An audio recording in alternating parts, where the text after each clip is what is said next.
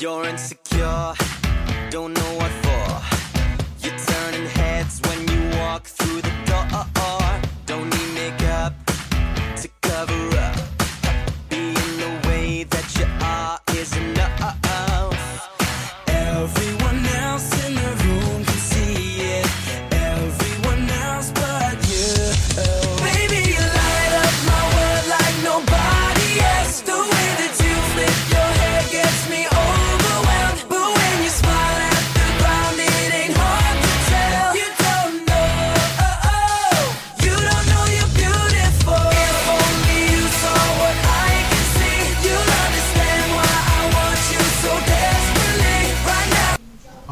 大家收听啊方桌骑士广播最新一期的节目。啊，我们的节目之前由于各种各样的原因啊，主要就是呃大家都在加班，所以就搁置了一段时间啊。今天又重新回来了。对，有些人在刷副本啊。然后今天呢，我们终于把刷副本的人也请来了，然后那个准备啊给大家一期新的节目啊。首先做一下自我介绍啊，我是方桌骑士广播电台的主播十四啊。好，我是呃呃骑士某骑士小大，啊啊，，大家好，我就是那个在家里面打副本的那位，我叫子曰。啊，对，这这是一个惩戒期还是奶期？他呀，他是个刚进骑士团的，我觉得。哦好吧，就是天赋点都没点的一个骑士啊。然后，呃，今天我们也是首先请我们这个新人来做一下自我介绍。嗯、大家好，我是子曰，是一个游走在德式边缘的美式玩家，是一个游走德式边缘是什么概念？经常打擦边球呀，就是严重选择困难症，还有就是玩那个德文版的 MOM 之类的。这个太高尚、高高大上了呀。好吧，那请继续。呃，我有点严重的这个选择困难症，还有恋物癖。啊，目前呢，我已经被村长记上了这个 M O M 必烧的这个小黑本上面。如果有一天我失联了，希望大家帮我报个警，谢谢。其实今天本来我们也请村长来录节目了啊，但是目前出现了一点小小状况啊，村长就又退居幕后了啊，希望大家见谅。然后现 在是不是在一个距离我们不到五米的地方操纵我们呢？好像有这种感觉，凉凉的。今天我们那个还是先介绍一点新闻啊，因为之前节目都没有新闻，今天可能隔的时间比较久，所以说啊积攒了一些事情啊。首先请我们这边啊拥有一个网络呃不是那个微信推送平台的小大同学啊，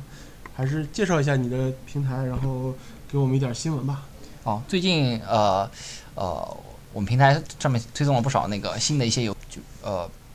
那个那个叫什么来着？Looney Quest，就是那个怪物仙境。然后啊这个是最近比较热的一款游戏，那机制也很机制也很有趣，就是那画画机制。然后可能那个关注贴吧的朋友也也也也也基本上关注到了，就是呃这个游戏在推妹方面有着奇效，基本上属于 又是一个对对对，是的，是的，我已经在那个线下活动那块儿看到无数的妹子争争争争争争相玩过这个游戏了。啊，这个这个游戏要推荐给启程哦。对啊，我就专门买了一盒给妹子们玩的。然后然后然后然后然后然后然后嗯，获得了什么对获得了怎样的成效吗？妹子们已经玩的开始撕逼了。你不要胡说八道，这个 呃，这样想的想的话要注还是意一下那个文文明用语啊，这个嗯很文明可以讲，可以讲，随嗯便，。还还好啊，哦啊，别的话，呃，有有什么最新的新闻可以跟我们分享一下？最新的新闻，呃，这样十四你先说，我我我先说我我来想想，我这边的我这边的新闻就只有一个，就是啊，大家可能看过淘宝众筹的人啊，又发现了这个真正的在那个游戏区里面啊，纯纯靠玩家支持啊，我只能说纯靠玩家支持里面成功的只有那个折外派的锦鲤，但是现在又多了一个新的游戏啊，那就是啊我们最新推出的齐柏林飞艇啊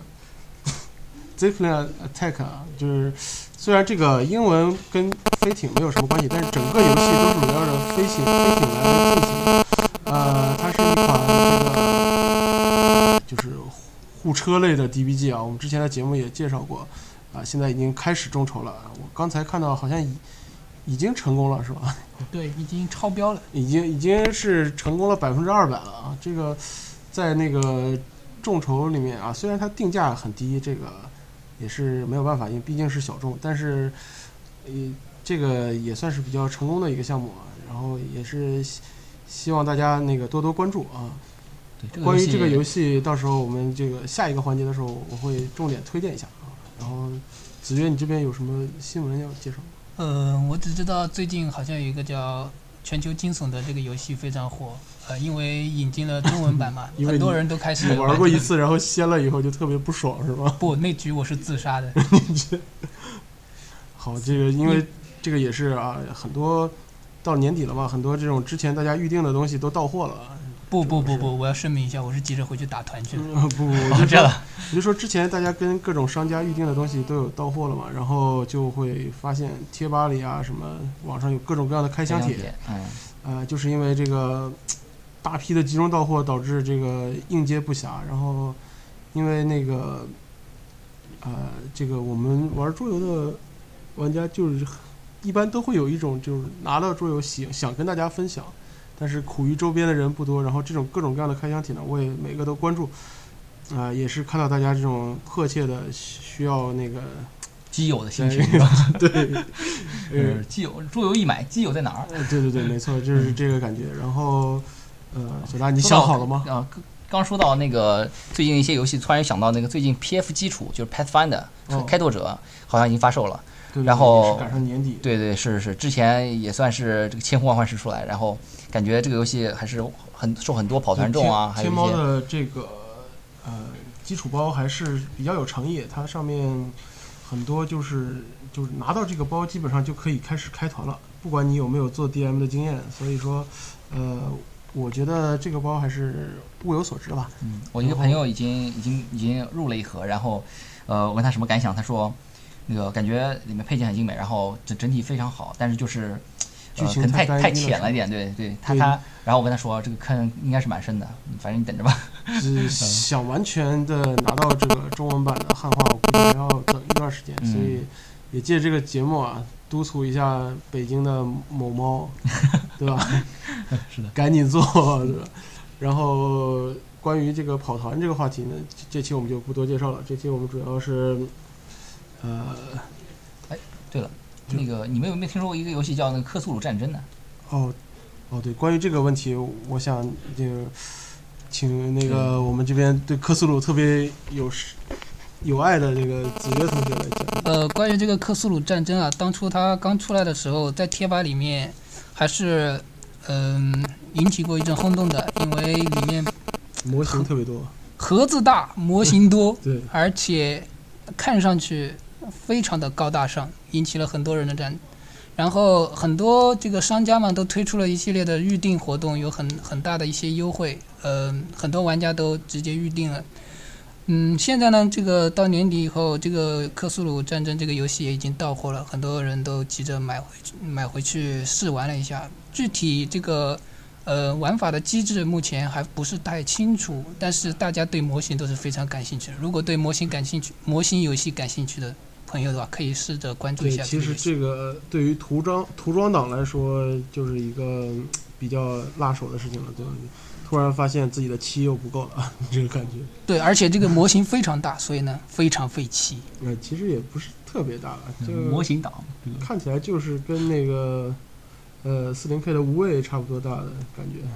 然后呃，关于这个游戏，我是不打算入了，因为我感觉这个彩虹色的这个模型，我就有点接受不了。然后，但是喜欢 COC 的人也是不太啊、也是不太想错过的感觉。然后下面进入我们的下一个阶段啊，这个前面主要是我们这个节目新闻其实是比较少的，大家如果想了解新闻，到哪儿去呢？对吧？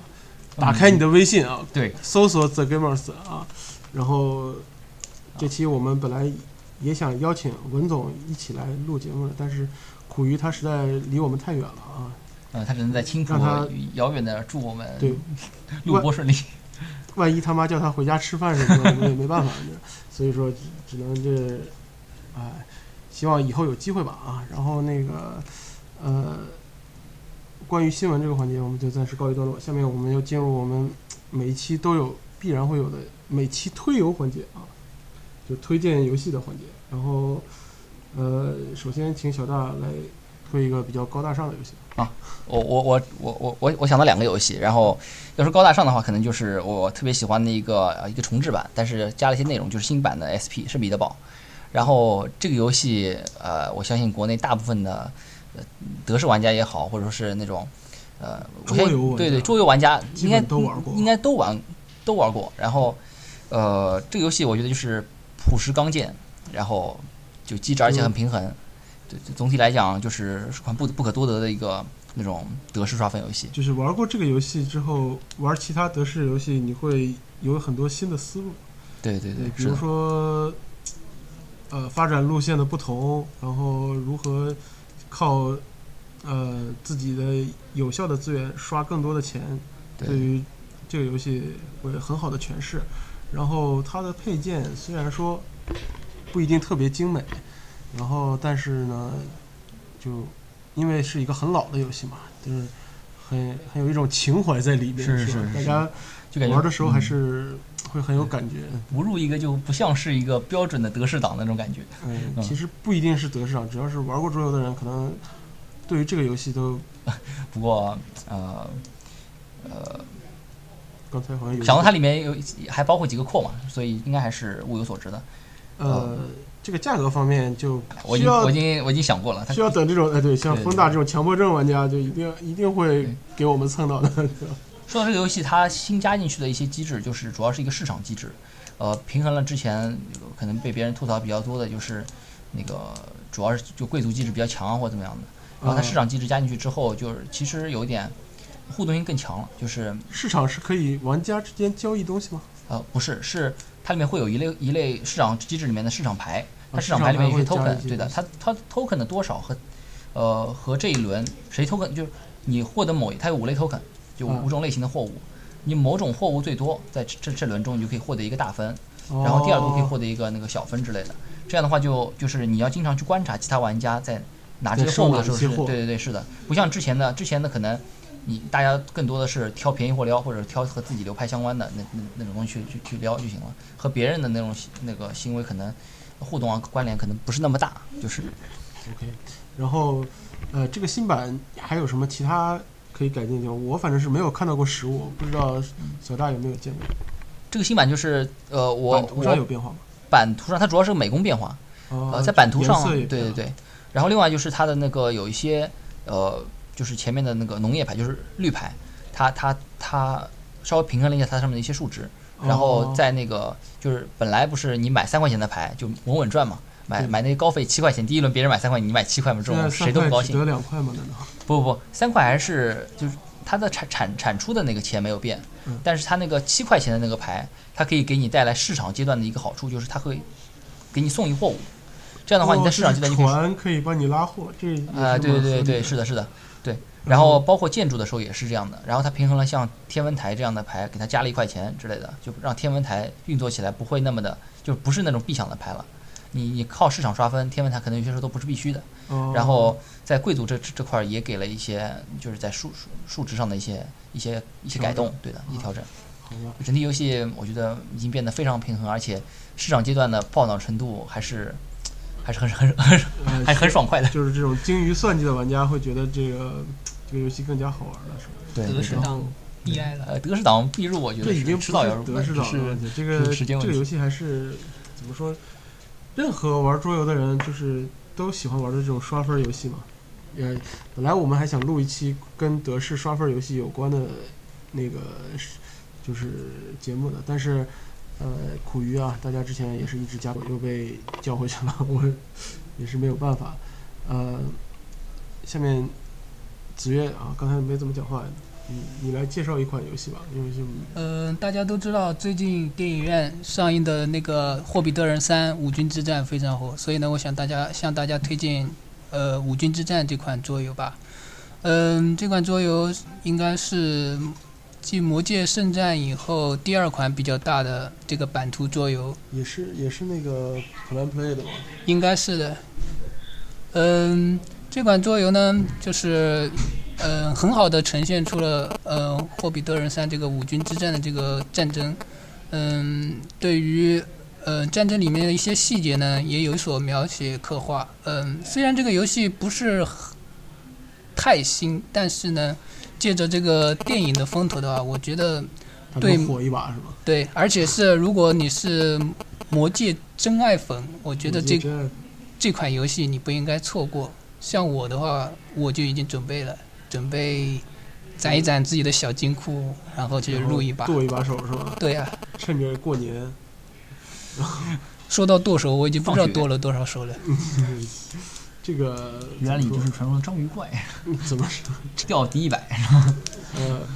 然后关于这个五军之战，它其实是不是也是各种模型在里面？呃，关于模型这个，大家可以放心，满满的好几大包模型。几大包模型，然后关键是这个，呃，以前 GW 也出啊、也不算以前了，现在也在出，也在出那种魔界的这个模型。然后我看下来，其实，呃，这个大盒里面的英雄人物啊，跟那个 GW 里面其实是档次已经差不多了啊。虽然细节可能还不如那个好，但是呃，其实是可以当做一个收藏品来收藏了，已经。对我已经准备把它在家里供起来了。然后就是，即使不玩买了也也不亏，所以我觉得你这个手剁的还是有意义的。然后，呃，下面轮到我了啊，我我刚才已经说过了，我介绍的是，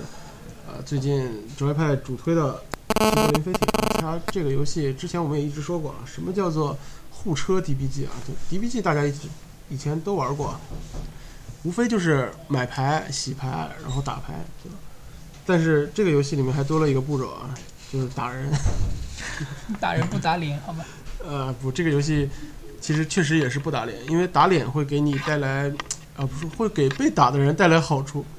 所以一般就是你只要把他的臂膀折断就好了，一般不会去打人家脸。然后，呃，这个游戏中策略很多，我觉得评价一个游戏好不好，呃，并不只是看这个游戏就是美工啊，或者说它的机制啊什么。还有就是它能不能就是有一个耐玩性吧，就是重开率。怎么样才能会有重开率呢？游戏首先就是会有很多不同的套路在里面，然后就是这个 DBG 就是这样的，你买哪一种牌可以给你带来的收益，其实可以创造各种各样的组合技出来，对吧？对，就像领土以领土对，然后贼其实就很完美的诠释了这一点，因为你买不同的飞艇给你带来的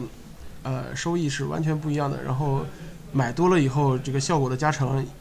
也是就是肉眼可见的，然后玩起来感觉还是策略也不少，然后画风其实我我还是蛮接受这个画风的，那个蒸汽朋克是吧？对毕竟是一大一大堆美漫的画风，呃对，但是可能一般人一开始看了不行，但是一旦接受这种设定的话，又觉得其实挺很带带感的，这个感觉。我觉得呃 ZA 这个游戏当时那个测试版出来的时候，就是我也在绝派这边玩了，嗯然后当时是和那个和芬达他们一起，就是和那个绝派绝派没没没，嗯呃和和嗯和绝派老板一呃他们几个一块开了一下。然后作为一款 DBG 游戏的话，我就觉得呃比较难能可贵，一方面是互车嘛，嗯另外一方面是它那个它的那个钱币系统，就是那个经济系统，对对对对是你打出来的牌，对，它的钱币是一次性耗用的，就是对的，呃，你用掉之后就没有了。然后这个也做的比较真实一点，然后就是比较就互车起来其实更爽一点，就是你可能一波打出去，这个效果和呃是有些时候是完全未知的，也会给那个呃就是被攻击的人对有可能还会反而会带来好处之类的，可能自己倒 帮帮别人刷了声望那种感觉。对 对，对对所以说它也不是一个完全就互相打，有的时候需要一点策别人还希望你打他。对对对，是的。而且就是像像这种 DBG 游戏，呃，它一般互动互动互动差是一个问题嘛，但是如果他加入加入了那种护车的话，可能又对他策略有问题，所以，我我一向是比较推所以这个游戏我强烈建议，能两个人玩尽量两个人玩。对对。如果你一定要加加人的话，最多也就三个人，千万不要四个人玩，因为你四个人玩的话，你就很有可能就糖果传奇冲上两百级。我觉得是这样的，是是什么时候三个人玩、四个人玩呢？是，嗯，那个找一些特别嘲讽的脸，就是一打三是吗？这种感觉，对对对，就是要不然的话，这个 downtime 确实是有点长，但是两个人玩的时候确实很爽快。就是不过我觉得大部分 DBG 其实都是这样，就是像像呃领土暗杀神之类的那种，就这种、啊对他他在三个人四个人玩的时候，这个这一轮你看到场上是这是这几张牌，下一轮还不知道什么样的。这几张牌，而且就是不不，领土是还是这几张牌，但是多。啊对对，但是就是说像暗杀神这种，他可能一轮过去了，场上的牌就完全变了，然后这种随机性啊各方面也也也也完全 hold 不住嘛。对，有可能就是，而且对面就是连招连起来了，挡也挡不住，你这边就只有钱来买东西。总之，我觉得一会嗯，三呃三就是像这种 DB 游戏和包括很多其他的那种策略游戏都是人少策略，人多欢乐。呃，嗯。就像像那种什么卡卡颂这种也是嘛，反正感觉上对，就是这就不得不吐槽一下，就是如果都是美式玩家也也还好，也还好，对，德式玩家就中间出了一个德式玩家，中出了一个叛徒，中这天呐，一回合这个二十分钟就要过去了，我真的，所以说这个，呃，大家还是嗯尽量就是先确定你基友是什么类型的。以爽快为如果真有德式玩家建议的话，带个沙漏过去。打起来以爽快为主啊，还是好吧。我们这个游戏其实并不是要黑德式的啊，不是这个这个广播并不是要有没有黑德德式？谁站出来？但是就是奉劝那些玩德式的玩家，稍微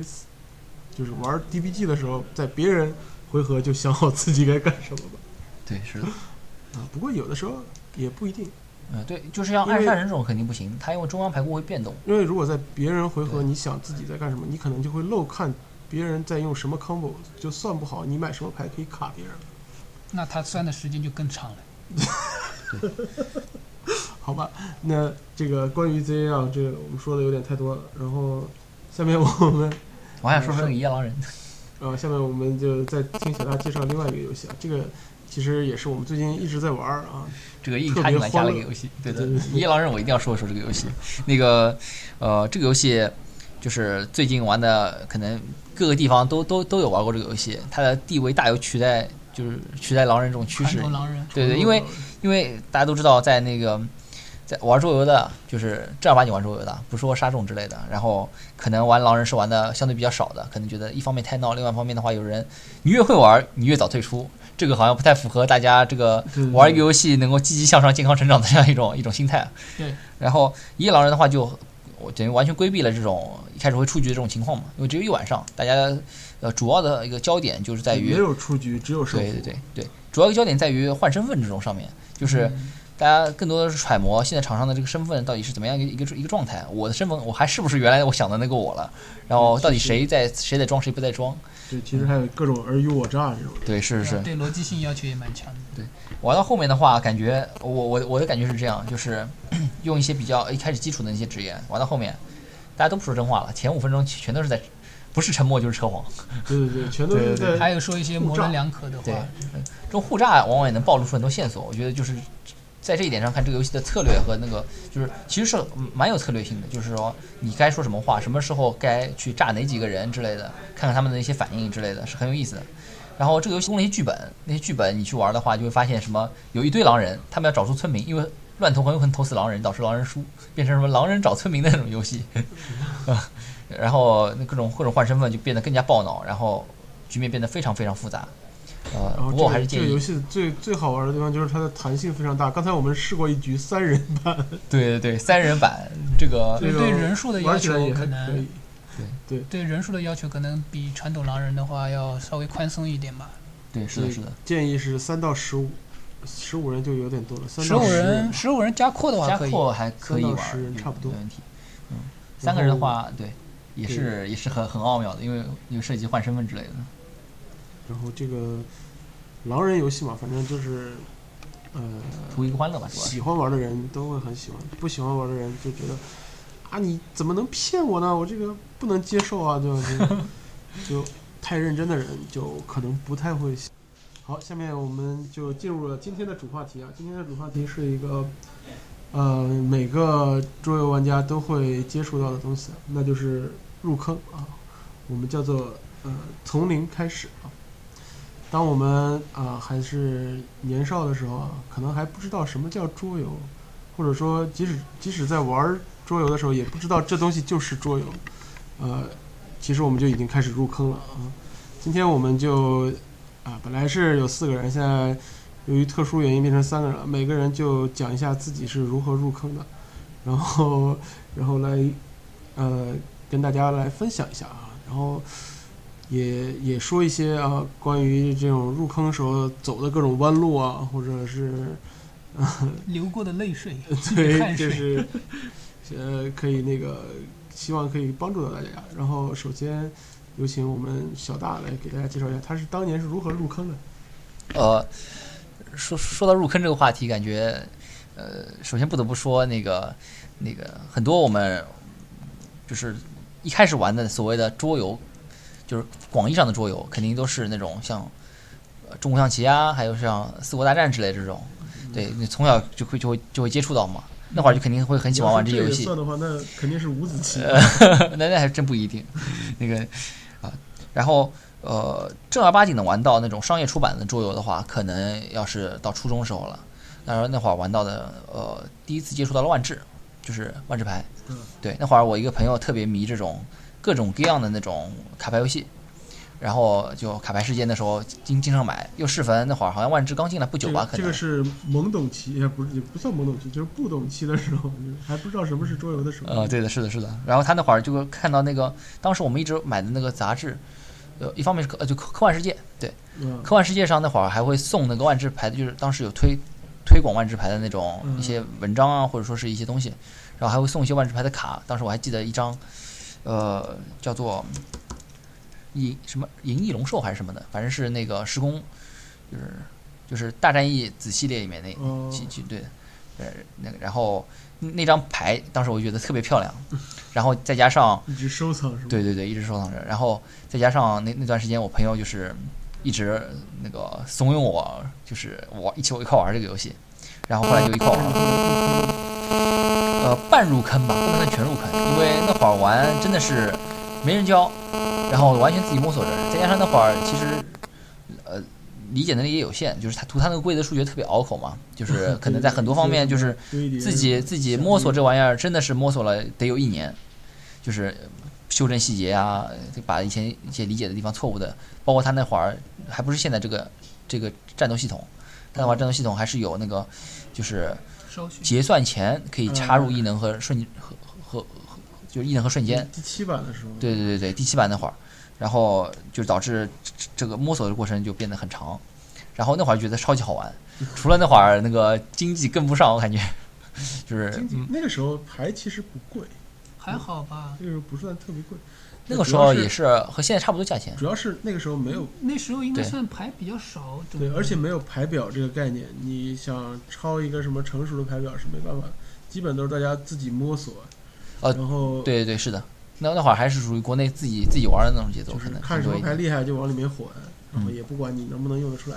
是这种感觉。当初估计还没有这个什么 combo 这个概念吧？呃，这个还是有的，那时候其实是有，的，是是有的，是有的。我说不像现在这就是民样算的，间民间组合技，现在对对不是现在这种成熟，组合技不是不。不像现在这种，就是会会算你血量乱七八糟这种。呃，对，嗯那时候那时候就是只感觉，图一个痛快，就是好玩就行。哪个好看对对，是的，是的，是的。而且那会儿明显觉得那个柯萨传的牌要比大战役之类的那种那种能力强很多的感觉。然后到时知道科萨传的牌用不了了，啊，但是还是收了一堆，对的，是的，是的，没错。那会儿我送给朋友的生日礼物就是一张黑暗祭礼。好吧？对，那会儿黑暗祭礼已经不太能，就是也不是那么容易买到了，嗯是在野野间的一个一张一个牌牌店里面淘到一张。然后，呃，这之后很长一段时间就一直，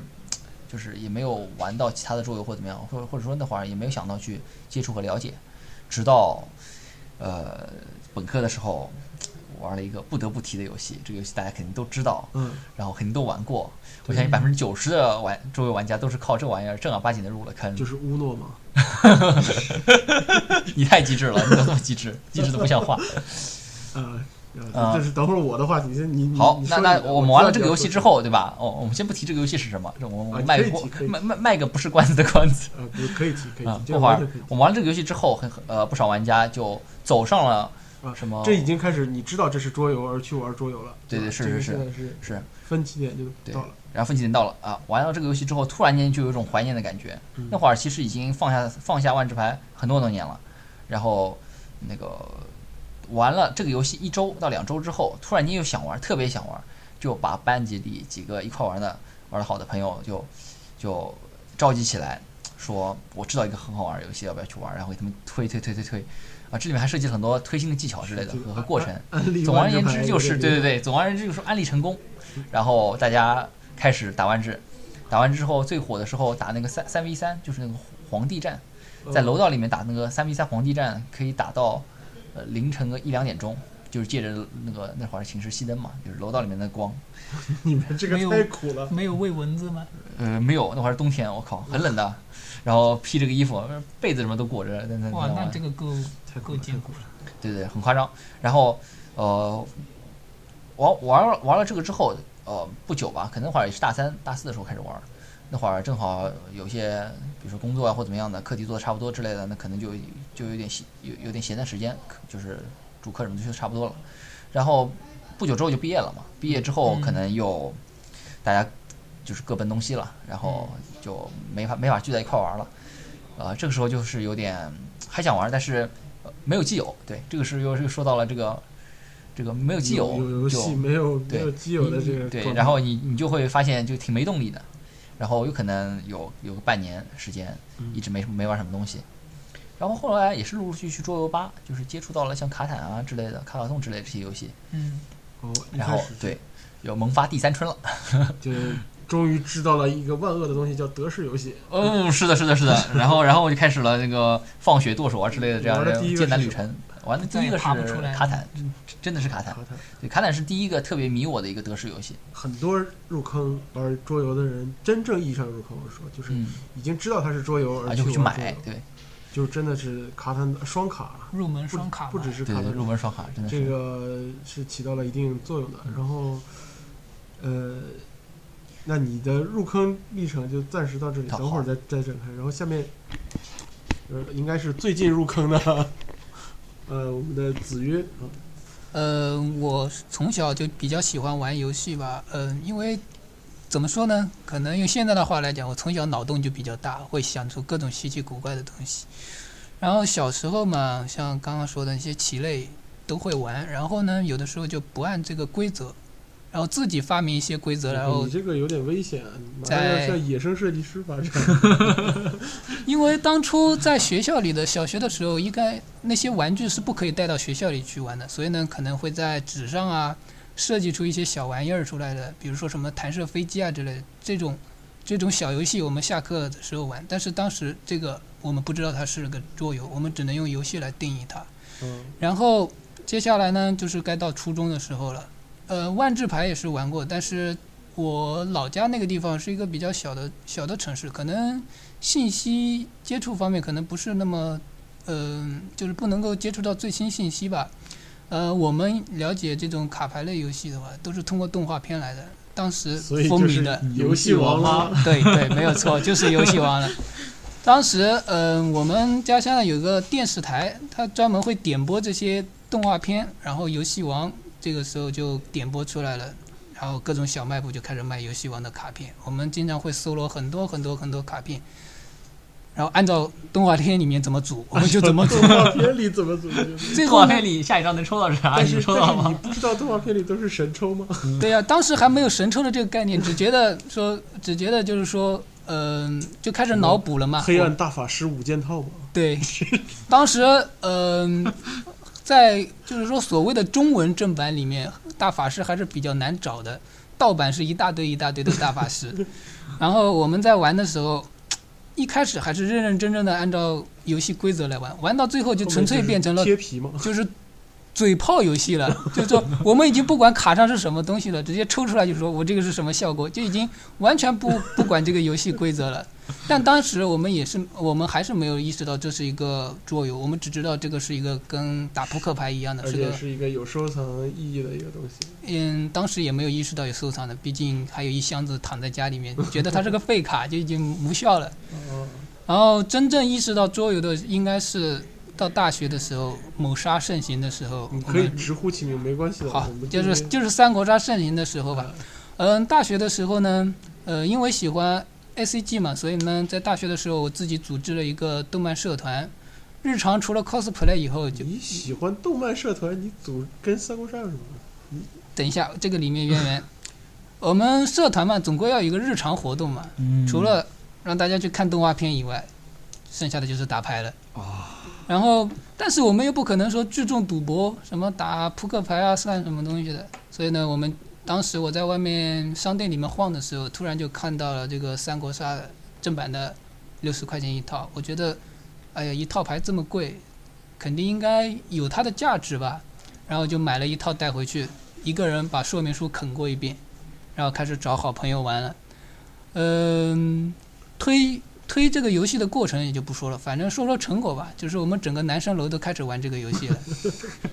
当时，嗯、可能不像小大那样说裹着个被子在走廊里面吹风打打牌，我们是全都跑到食堂里面去。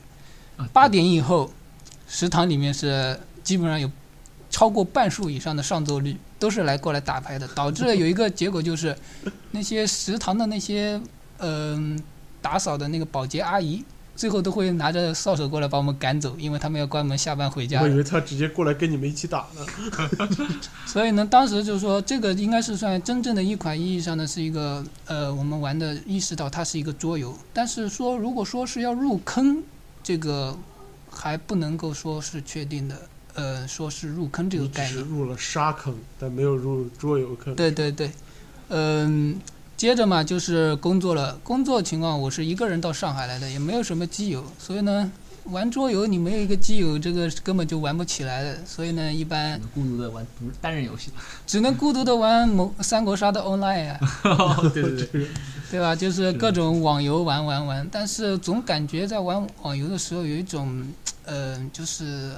玩久了就会有一种空虚感嘛，就是整天对着电脑，整天对着电脑对着那个机器 AI，是相同的事。对，就是感觉到非常无聊，所以呢就开始跟同事开始玩游戏了，然后什么入门双卡，这时候就应该已经算是开始开始入坑了。对，真正的意识到这个桌游这个东西，会看到很多新闻啊，看到很多人在玩同一款游戏啊，为什么这个游戏会这么好玩？我决定去深究一下。但是跟小大不同的是，因为脑洞太大了，我没有选择德式，我选择了美式。嗯，我去过这个道这个这个是下一款，这个对嗯，应该算入坑的话，就是到介绍到这里吧，我的入坑之路。嗯，好，那听完刚才两位啊，其实都差不多，都是从卡牌转型的啊。那我来说一下我的那个入坑道路啊。很简单，其实我之前很小的时候万智牌也算玩过，但是真没把它当成桌游来玩。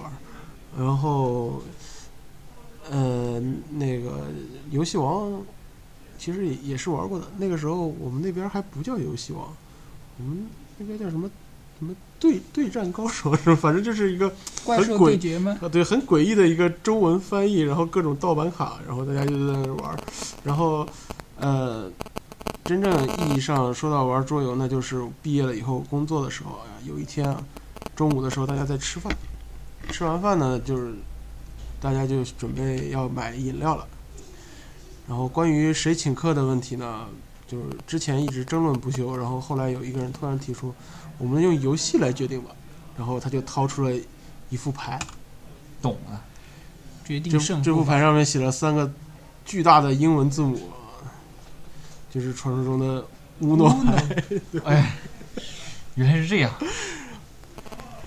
后来到了什么程度？本来是我们中午吃饭时间，一般会有一个人去买奶茶，买回来之后大家喝完奶茶聊聊天，然后去吃，然后结果那个中午。完全省略了买奶茶和聊天的过程，一直在玩乌诺，玩了整个中午。然后办公室里面都想着乌诺乌诺。对对对，办公室里面都在想着然后没有，办公室里主要抢的是什么？会大家会说各种各样的数字，各种各样的颜色，什么蓝一、蓝二、蓝三、蓝四这样的感觉。然后领导走过来就看这这群疯子在干嘛呢？然后就默默的走开这种感觉。然后你们领导就就没有说什么别的话了？你们领导我也要去你们公司，然后这个时候，呃，这这只是第一次啊。然后后来就这个就已经成为一个日常活动了。每天中午的时候就，本来是以是谁来买奶买奶茶来为为名来由头的来玩的，后面就是干脆为了玩而玩。然后有一次呢，我们就有一个叫 team building 的活动啊，大家就是说干嘛呢？既然大家喜欢玩 Uno，我们就找一个桌游吧去玩吧。然后在一个桌游吧里面啊，然后就也认识到了，就是刚才你们都闭口呃那个很忌讳的那个游戏啊，就不是很忌讳，嗯嗯，我们对，是爱就是爱的深沉而已对，。就是三国杀啊，这个从此一发不可收拾。我甚至就是会到时候后来会自己跑到桌游吧去玩，然后野人局，对我跟他跟你们两个还不一样，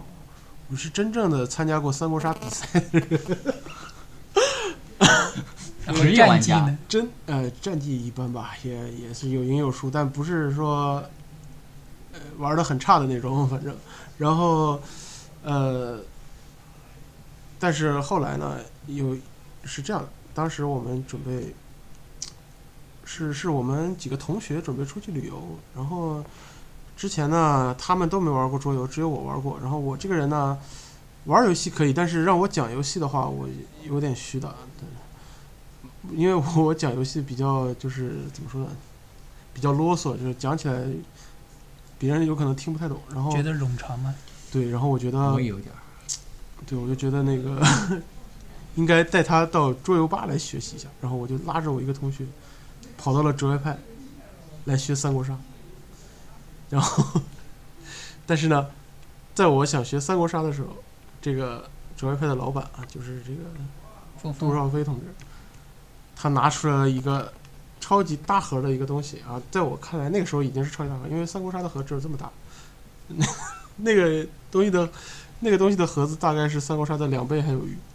然后说你们想玩桌游的话，我推荐你们玩这个。然后我仿佛能这个想象到这个游那个戏神情。这个游戏的名字就叫做叫做并购啊。然后当我和我那个同学玩起了并购之后，就再也不知道三国杀是什么东西了。然 后从此开始游戏并购，对，从此开始走入了一条不归路啊，那个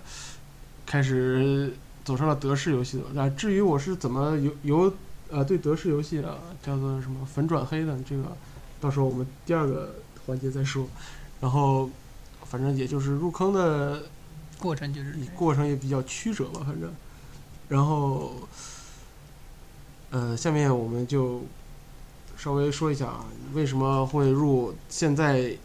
所谓的阵营啊？比如说小大现在是一个德式玩家，对对对，我我基本上是属于，呃，虽然被像一大呀，还有分大之类的，偶尔也会呃喷一下说。你这个也算德式玩家吗？尤其当时，因为因为我以前在那个呃老巢时期，因为那那会儿我刚入坑找找找基友找不着，之后呃玩过一段时间的 iOS 上的一些桌游，呃，对，这也是也就一个很好的途径来，对对，很好的一个平台，就是当你找不到基友的时候，这上面又能提供教学啊，又能提供呃一些就是呃对，对对战的平台之类的，或者和电和和电脑一些比较厉害的 AI 打。然后玩了一段时间之后，当时有一个国内很很有名的一个论坛叫那个 BHG Box，就是他一直出那个游戏的内购破解啊，还有一些其他的方面的那种，尤其是它的桌游板块非常强大。嗯然后当时都是在上面下下下下一些游戏玩，然后呃，直到 BHG Box 后来有一段时间不是渐渐的就是没落了嘛，好像是论坛都对对没对对对，是的，尤其他是他好像主要还是靠兴趣爱好去做，去去去去嗯维持这个的。然后那那会儿加到他们的群里面，我就问起别人说，呃，我要找组织，我记得是个是一个叫叫星辰的，我还记得他，嗯，算是呃给我介绍了天神这么个人，对，天神这么这这么号人物。然后他就说，他问我哪儿的，我说魔都，他说好多组织呢，他说你知道天神吗？我说不知道，天神将要作战我不知道。他说啊，那给你个联系方式，你去联系一下。我说好。然后呃没多久我就找到了那金属老巢这个地方，嗯啊对然后对是人民公党到了家，对，比如找到了家一般，然后进去看啊，那这个时候有些时候你你你也知道这个你你的领路人是谁，你可能就走上什么路了嘛。对，但是你为什么不玩战棋呢？这是个漫长的故事了。这又是另外一个故事。这是另外一个故事了，因为这个，嗯我可能对历史游戏比较无感，在在有些游戏选择方面呢，我完全是个背景控，就是一个游戏，这个也是被无数德式玩家吐槽的地方，就是认为我不是一个典型德式玩家，因为很很很明显我，我对于历史题材的游戏不是那么喜爱，我对于科幻背景的游戏就是特别偏爱，尤其是像是太空啊、银河之类的这种。然后一个游戏只要是太空、银河的，它美它是美式，它是战棋，我都不 care，一点一点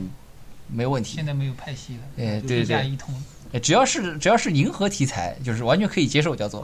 毫无压力说就喜欢这种科幻题材。对对对，但但是撇开这种背景控，嗯啊，撇开背景控的话，一个游戏单看我还是机制的话，对单看机制的话，刷分比较好玩。对对，因为当时，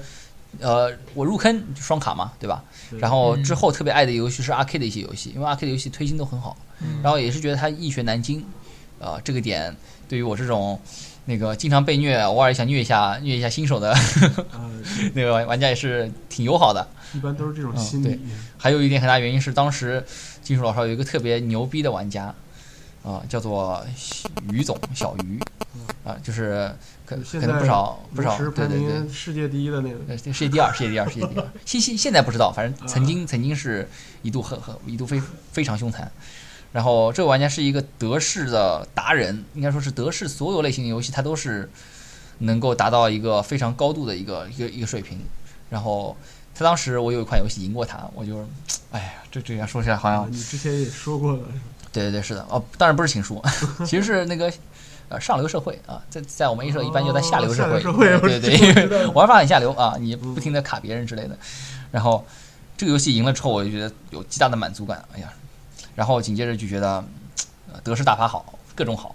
然后一接触了一系列的得失游戏，那在 A 社的第一年，就是在金属老巢第一年啊，其实是一个不停被虐的过程。那我觉得其实爱玩德式游戏的玩家有分为两种吧，一种是叫做呃数学什么特别牛，比如说像嗯某些策略游戏玩家如果在网上网上玩的多的话，会知道蒙太奇这个人。这个人他作为一个德式游德德式玩家，我觉得他就属于特别牛。对，还有像呃 Coco 之类的这样这样的玩家，就是他一上手就玩的很厉害，对的，精算脑。那他玩的好，自然喜欢玩嘛，对吧？那个玩游戏，我觉得首先呃，赢是一个很重要的动力，它可能不是唯一的动力，因为像那个还有一类动力是扮演的动力，或者是推演的动力之类的，就推推演的这样一种快感。那如果在在赢这方面来讲的话，就是如果你是玩的很好，那你就很很很就就会很有爱，就就像就像那个 Coco 这些赢下去。啊，对，继续赢下去嘛，对吧？啊，因为你很你很你很擅长这这个游戏，但是这不可避免会输，但是，呃，你还是会在这个赢的过程中获得其他乐趣就。精算党除了就是对付那种运气特别特别好的人，基本上还算是比较有优势的。然后第二种，我觉得就是有一类玩家，呃，就是他哪怕不能赢，但是他享受其中的乐趣。呃对享受其中这种。就是不停的算，或者说是这种这种这种感觉，他可能思维模式或者什么样之类的，就就是这这个喜爱这个这这一号人。种人我就有点 不太理解啊，就是他乐趣到 M 底在哪里？这个呃，总之第一年在金属老巢那边各种各种被虐，各种被虐吐，反正还是有点乐在其中，不能自拔的感觉。其实你还是会有偶尔偶尔会有胜利的，对吧？要不然你也不会不不会觉得自己真的能赢，产生幻觉是吧？不，但是其实这种一直被虐还还会玩的人呢，最终肯定会转毛线的。这种 呃，的确是这样，就是你肯定会玩毛线，就是到最后，因为因为呃，就是不管怎么样，我要求的就是个过程，所以我也不在乎你游戏机制如何，只要是大家一起开心就好的人，特别适合玩毛线游啊。我这个是不是又把毛线党黑了？其实其实这种心态，我觉得 这两天刚看到一个这种帖子，心态我觉得还可以，对这种心态其实特别好游戏而玩游戏。然后呃，就是真正要说喜欢，之所以喜欢特别喜欢德式游戏，还是因为就是我感觉德式游戏它的机制涵盖就是覆盖很很就是就是非常广，然后呃拍卖啊、板块放置啊什么之类的就特别多。其实有没有觉得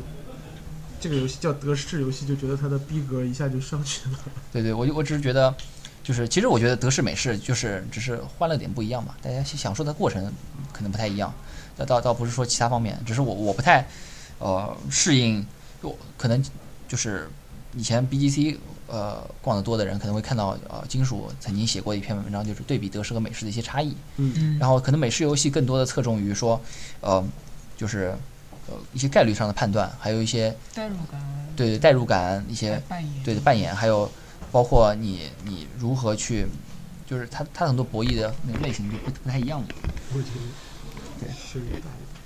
然后嗯像德式游戏的话，我觉得就呃呃更多的就是强调一种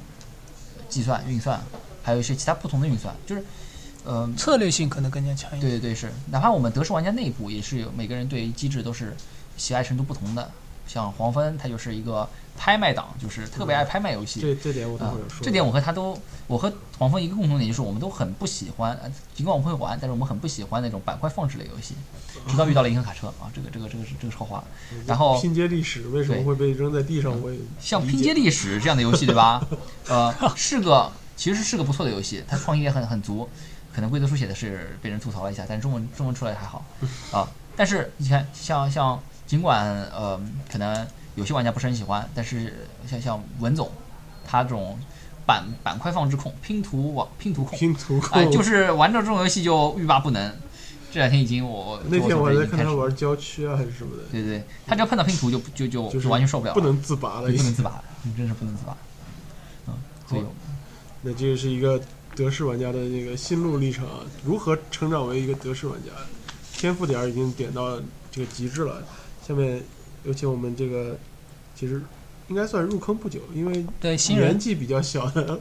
新人，新人。子曰来讲示讲述一下他是怎么样啊，怎么点他的天赋的。嗯，提到天赋点啊，这个东西，其实我是有慎重考虑过。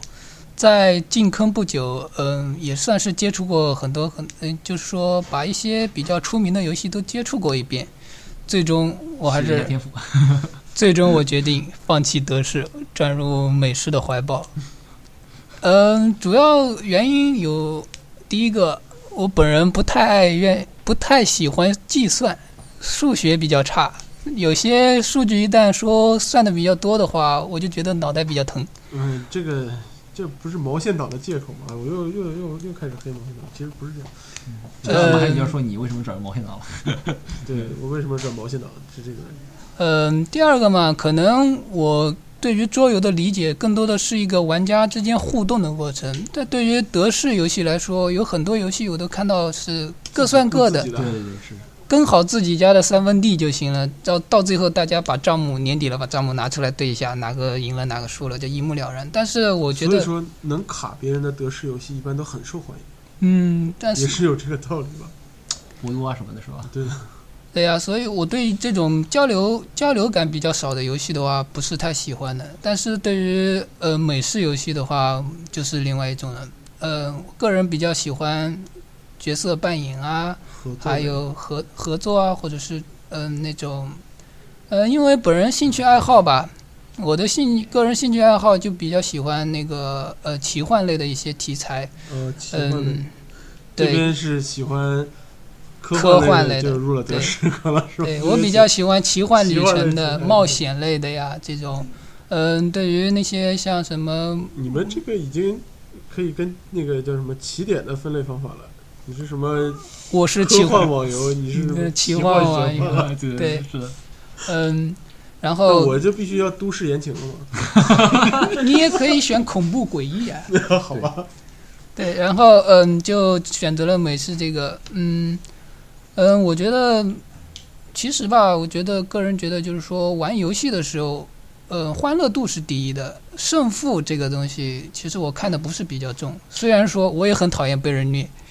当初在玩德式游戏的时候，嗯，应该现在大家都知道有一个老人虐新人的一个教学模式。每一次在学一款新游戏，如果是德式游戏，都是被虐的不要不要的。而且更有更可怜的是，有的时候还会被示众，就是把结果拍下来，然后跟别的朋友分享一下，这某某人啊，今天我教了人一款游戏，看我刷的分多高，他的分多高。所以呢，嗯，可能就是说被虐多了吧，就是不太乐意再去接受这些东西。但是，嗯，有偶尔呢，我也会去玩一些德式游戏，毕竟。嗯，就规则规则来讲的话，嗯，德式游戏讲起来讲解起来会比呃美式游戏这个规则讲起来要呃不是说简单，不是说简单，是条理比较清楚一点，那种细枝末节的不是太重要的。就是像美式游戏玩到一半会各种要研究村啊，或者是什么，你有你的看法，我有我的看法之类的。但是德式啊，它就是比较严谨一点。你这还好，今天村长不在，村长要在，直接就跟你吵起来了。我跟你说，说我告诉你五个五大美式游戏，你觉得我反正我已经 我已经上了村长的黑名单了，也不怕他再多加一条。啊，然后你继续啊，没关系。嗯，我看的比较爽的美式游戏嗯，些玩的比较爽的话，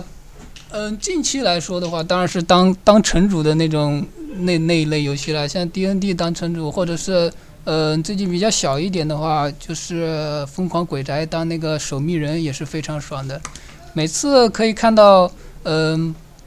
把跟朋友一起玩，然后自己当守密人，他们当那个调查员的话，把他们就是那种虐的不要不要的，其实我心里也是 这种什么戏？也是一种暗爽的暗爽的感觉吧很。真实。哎，嗯，但是最重要的还是要欢乐。对对对，我觉得美式游戏对于欢乐这一点应该是做的非常好的一点。但是你 M O M 怎么欢乐呀？是不是各种紧张气氛吗？嗯，可能说对于气氛营造这个，可能做的有点不足吧。但是，嗯，原本初衷不就是为了一个欢乐吗？好吧，你你有向毛线党转移了。然嗯，后，呃，要不，呃，算了，然后先先到，下面到我先介绍啊。然后我是怎么样把这个天赋点点到现在这个状态啊？其实我觉得我自己现在已经既不算美式玩家，也不算德式玩家。你然后对博古通今，对，不是的，其实我这两边现在已经都玩的不多了。第三档对我已经现在是，自由人。毛是毛线党，就是首先啊，当当年我是是吧？接触了德式游戏之后呢，其实很很长一段时间，我自己也觉得自己是个德式玩家，然后什么农场啊、波多啊也玩的不亦乐乎。然后，自从我玩了一个游戏叫做电厂，一身的痛苦，我就从此以后决定叫什么。对退得保平安，因为我最讨厌的一个机制就是刚才小大说的，他和黄蜂特别喜欢的拍卖机制啊。关于这个机制，我真的我已经已经黑的不想再黑了。任何任何有拍卖机制的游戏，什么现代艺术、呃下流社会什么的，坚决不玩。然后，呃，主要原因其实也不是因为我不会算计，也不是因为我那个对于这个机制不开心，主要是一旦任何一个游戏加入拍卖机制，你没准就需要台计算器嘛。不，你如果不用沙漏的话，就是这个时间就顺涨一倍，真的。任何一个人一旦有对一旦有拍卖游戏，就就开始各种深思熟虑啊，这个东西我应该出多少钱，他会出多少钱。但如果我说这个东西我就亏了，他说的他就亏了，那我可以接受，我就少出一点这种感觉。然后，呃，所以我对这个机制特别讨厌。任何有拍卖机制的游戏，不管德式美式，我都不要玩。然后，然后，呃，可能就开始就对德式游戏产生了一种质疑，我说这个游戏真的能带给我这种喜欢的游戏的体验吗？然后这个时候认识了一些朋友，他问了我一个问题：你想跑团吗？从此以后，从此以后，就走上了一条不归路啊！每个周末什么的啊，就跑，拿着一张什么上面记满了笔记的纸啊，什么跑到 DM 家里去，开始化身为一个跑团玩家，然后拥有了双重身份。对各种，呃然后多重身份，基本天赋点就全部点到跑团上面去了。然后，呃，其实所以说跑团基本上也算是美式游戏的一个分支吧。然后 TRPG 嘛，对，然后所以说，嗯，也算是半个美式党了，但是已经跟德式彻底就决裂了，对，这差不多的感觉。就是随时欢迎你回来。常回家看看其实一般德式游戏我都能玩，只要里面没有说什么呃，拍卖，对没有说什么呃，大家要特别重度的拍卖，我觉得是想很长很长时间的那种。像像电厂这种拍卖已经是重度明标、暗标、什么联合拍卖 之类的。算了算了算了，花式拍卖，呃，所以说啊、就入了跑团的坑，然后对于跑团也是特别有兴趣。呃，偶尔也会自己客串 DM 开一个小模组什么的，呃，然后后面呢，跑团的时候大家就知道，总总会偶尔会接触到有一些模型啊什么的来指代自己的人物啊哦什么的。然后你又进了一个坑。对，然后就因为玩模型玩多了，就有朋友说：“哎，你要不然来个来玩玩来玩玩微缩战旗吧。”然后同样是走格子捅人，我们换个捅法。对，然后突然就觉得世界好大，就找找到了新大陆的感觉，然后又入了微缩战旗坑，然后呃，从此就觉得自己的就是钱包君，从此从此钱包再也没有鼓过，没有见过他胖的样子。对，也也就就这样了。然后这就是我现在的天赋点儿一个状态，就感觉已经歪到歪到不行了。然后下面呃，我们来就是每个人说一下啊自己这个入坑的时候一些事情，然后也给一些我们新想入坑的玩家，比如说想入坑德式啊，想入坑美式，或者想想跑团啊，想玩战旗的玩家，呃，稍微介绍一点经验，然后怎么样可以少走些弯路，也是首先请小大先。啊，如果如果说我给新人什么建议的话，可能我一开始就是这样，就是呃，就是一开始的时候肯定是多尝试一些游戏嘛，然后呃，如果你就是发现就是自己特别喜欢某一类的话，你就可以你就可以多找一些像呃和就是这个圈子的基友之类的，然后就就能够稳定下来玩。就是哪怕你可能有些游戏找，人才是对对对，人才是关键。而且就是有些游戏可能一开始玩的时候你要黑它或者怎么样的不喜欢，但是你不妨再尝再你再尝试一下。你就是因为有些游戏的确，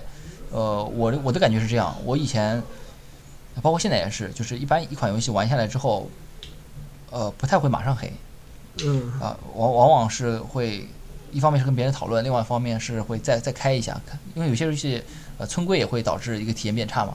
你可能玩一次之后，你不一定真的能够呃就是理解这个游戏，对的。包括有些地方一一个细节村了，很有可能就会毁了这个游戏，对，就导致这个游戏变成完全完完全不同的一完全就是对对对对对，它平衡出现大问题之类的。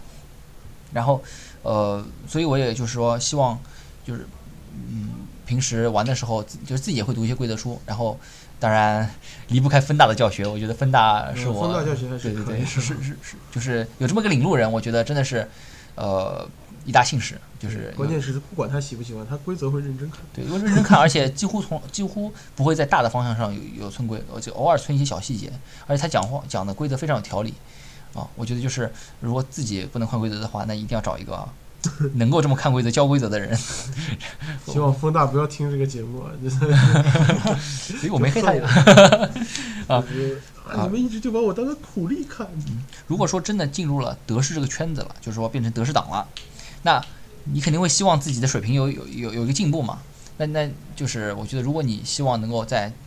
就是德式这条路上走得更远，然后呃不要老是处在一个被虐或者说是一个、呃挨打的一个局面的话，那那就一定要尝试一下，就是呃可以到网上玩之类的，或者说是呃和高手玩。啊、这个可能是一个比较痛苦的过程，但是的确是一个成长最快的一个方式。尤其是我自己的经验，就是我玩圣彼得堡第一次和另外一个新手就是馒头两个人一起被金属啊，一起被一起被某某人虐的虐虐虐的死去活来的那个你你不用装，这段不会掐的，你就哦直接说吧。呵呵哒，反正一起被呃被某人虐的死去活来。那个之后，我当时就有点想黑这个游戏，反正有点发怵。直到有一盘那个于总傀儡下，就是合体状态下去跟他们玩了一把，然后把然后把一帮人都都给撂翻了。对你然后领悟了什么时候应该对，开窗，什么时候。应该关窗的这个概念。突然是是是，而且知道了这个游戏你多少钱的时候可以等一等，可以看一看或怎么样之类的，就感觉这个游戏的水平一下子这个上升的不是一个级别。突然这拔高了自这主要是你。要看别人有多少钱。对对，好那这个就是给德式玩家的一些建议啊。下面本来呃应该我说，今今天有另外一个美式党，就让那个子曰来给大家介绍一下美嗯，式党入坑啊。我是一个新新入坑的人，所以呢，对于这个入坑的弯路的话，呃，应该有一点点自己的看法吧。首先，我觉得入坑的话，最重要的一点是要你要知道要勇于去尝试一些游戏，从这个游戏里面来得知自己的定位，不要说人云亦云，最后呃自己走歪了，反而要怪别人不好，这是一个非常不好的习惯。嗯，毕竟人家，嗯、毕竟别人带你来玩玩游戏，初衷是好的，是希望你从游戏中获得快乐。然后因为走了弯路而去抱怨别人，这个我觉得，嗯，这是一个不好的习惯。另外一个，嗯，如果是想尝试玩美式游美式游戏的话，我觉得一个好的组织是一个非常必要的好。的组织，嗯，你要勇敢的去走出去，去寻找一些志同道合的一些伙伴来玩这些。毕竟，呃，美式游戏不是一个人一个人这样在家里 solo solo 就能够玩出乐趣来的，更多的乐趣是在一个交互方面，就是跟人家嗯、一些交流互动啊，嗯，从嗯这个实际的操作情况里面来获得一些自己的想要得到的东西。然后最重要的一点，我觉得玩游戏不管怎样，不管你拿玩什么样的游戏，你要有自己的思考在里面。嗯，你要你要始终要记得你为什么要去玩这款游戏，为什么要玩游戏？就是说你从这款游戏中你想获得的一个乐趣是从哪里出哪是从哪里来获得这个乐趣的？呃，我想如果你懂得这一点的话，不管玩什么游戏，你应该都会很开心的。我 突然觉得你讲话有点过于正经了，有点接不下去的感觉。没有，我觉得，呃，子瑜刚说的都是，就是很很非非就非常全面，然后就把一开始新人会走的一些弯路基本上都涵盖到了，就是呃，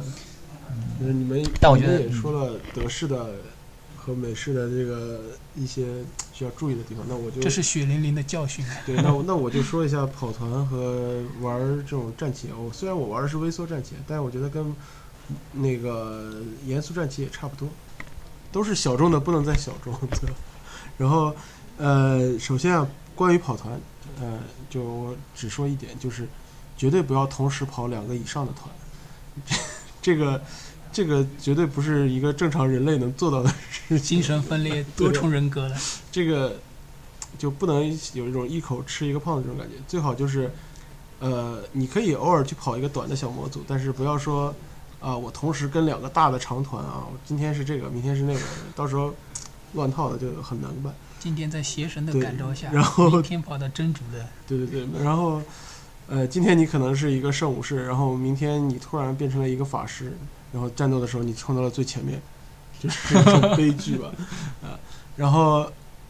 下面就是说到这个战旗啊，战旗首先我们完全不会有之前两位提到的什么啊，没有人陪我玩儿这种，放心，你只要入了坑，总归会有人陪你玩的，因为本来大家玩的人就很少，突然有一个新人，都很珍惜啊，都会当宝一样。但是，但是关于 着觉得，就是哲学的味道很浓啊。对，但是关于但是关于这个，尤其是模型战棋啊，就是有一个关于入坑的经济问题啊，就是千万不要同时入两个坑，这这个不是，这是要看自己的那个钱包来决定。不是要看自己的钱包，因为你首先你涉及到你入坑的时候要首先要买模型，但这只是速组，你还要涂装，嗯这个要花的时间不是你想象中的那么小，对，一般只入一个坑，然后研究的深入一点，这样会才会体现到这种战棋游戏的真正乐趣啊。但是严肃兵棋不太一样，因为我玩的其实我就根本没怎么玩过，呃，它可能是呃怎么说呢？对于经济压力要求并不大吧？不是很清楚，但但但我觉得，如果你正儿八经要买那种坦克呀、船模型之类的话，对，但是那个模型跟这个兵棋应该不一样。啊对是的，是的。兵棋的话贩子棋的话，可能还好。兵棋的话，应该经经济压上的压力应该不大，但是主要就是、呃你要调整好自己玩游戏的时间，不要过于沉迷这个感觉。因为我觉得好像兵棋这种一场战斗下来啊，对的，我看天也有我的，看那个什么 B 机上面，大家可能都知道，是最长的那种什么战棋游戏，测都测不完，测测到一半掀桌，那六千小时不太能忍。对对对，所以说 啊，我我就玩过那个那个叫什么战车少女啊，这是 还是因为看了动画才去玩的。然后呃，反正